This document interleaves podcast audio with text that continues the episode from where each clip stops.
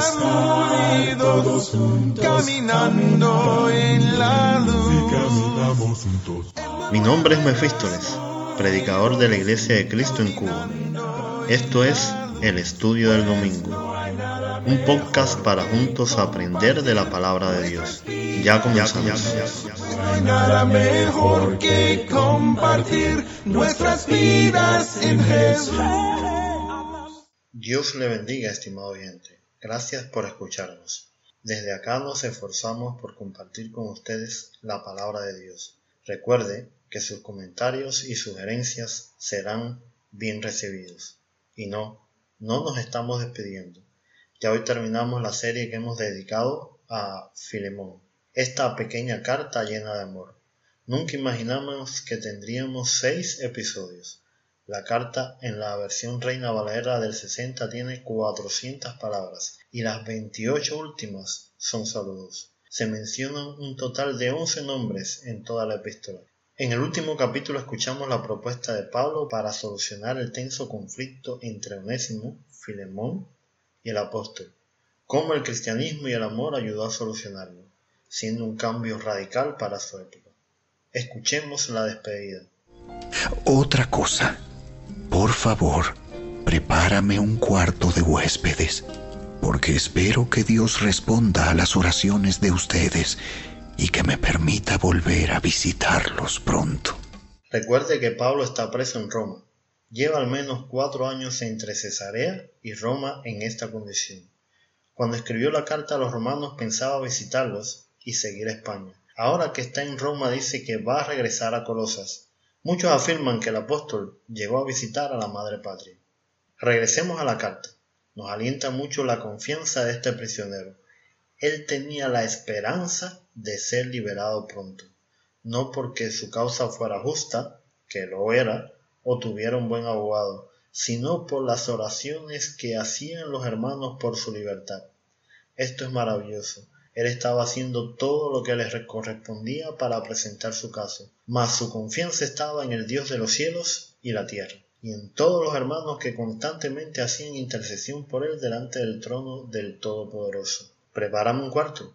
Pronto espero visitarlos. Era el momento perfecto para ver el desenlace de esta carta. ¿Qué haría Filemón con Onésimo? Sería también buen momento para tratar algunos de los temas que le habló a la iglesia de los colosenses y continúa con los saludos. Les manda saludos Epafras, mi compañero de prisión en Cristo Jesús. También los saludan Marcos, Aristarco, Demas y Lucas, mis colaboradores. Que la gracia del Señor Jesucristo sea con el espíritu de cada uno de ustedes. ¿Quiénes son todos estos hermanos? ¿También están presos con Pablo?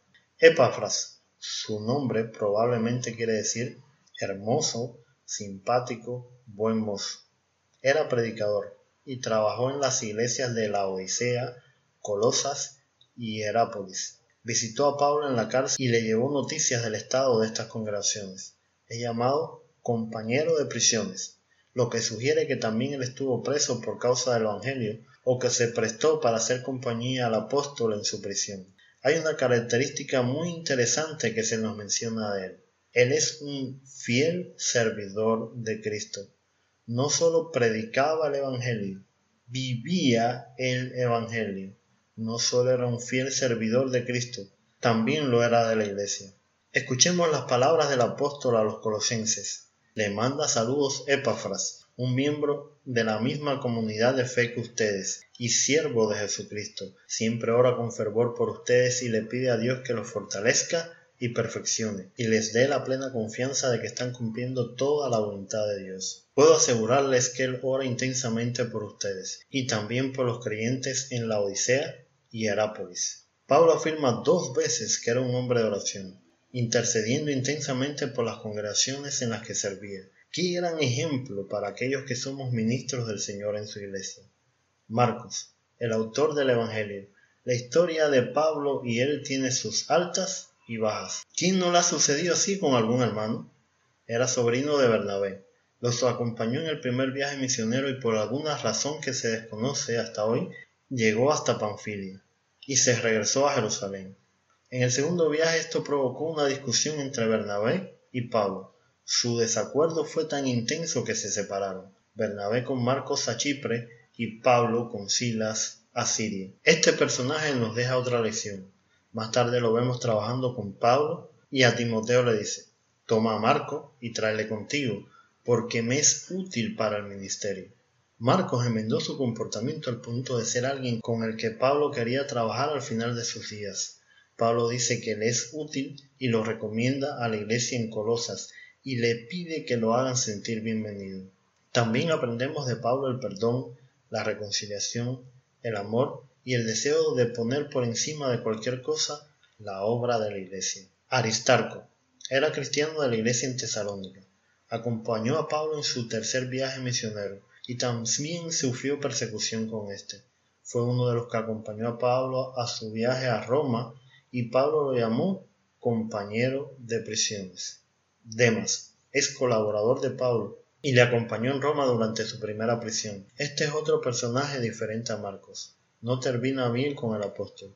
Dice a Timoteo con respecto a Demas en su segunda prisión en Roma, me ha dejado desamparado, amando este mundo, y se ha ido a Tesalónica. Al parecer por seguir intereses personales abandonó al apóstol preso para ir a Tesalónica. Lucas, el médico amado, el artista, el historiador, el evangelista, el escritor gentil, uno de los intelectuales que acompañaba a Pablo en sus viajes y amigo cercano de éste. Es interesante que cuando Demas le abandonó, acto seguido dice que Lucas fue el único que le acompañó. Todos envían saludos al amado Filemón.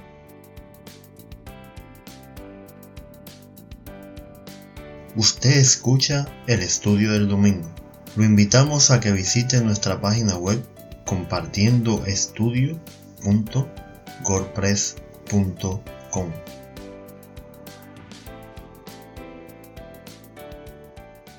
El amor de los cristianos en su deseo de saludar a Filemón nos confirma que esta era la base sobre la que la iglesia se sustentaba el amor a Cristo por su sacrificio por nosotros y el amor por los hermanos y todos los hombres, dejando un legado de amor a las futuras generaciones. Recuerde que la historia de estos colaboradores de Pablo la tenemos incompleta.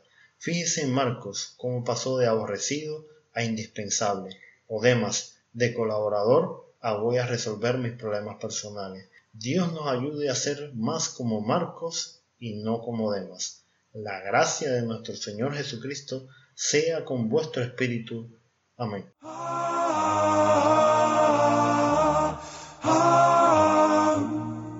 Gracias por escuchar. Te invitamos a que nos sigas en Facebook o Telegram como Compartiendo Estudio. Para contactarnos o sugerir algún tema, lo puedes hacer por el correo compartiendoestudio.gmail.com hasta un próximo episodio. El Señor esté con nosotros.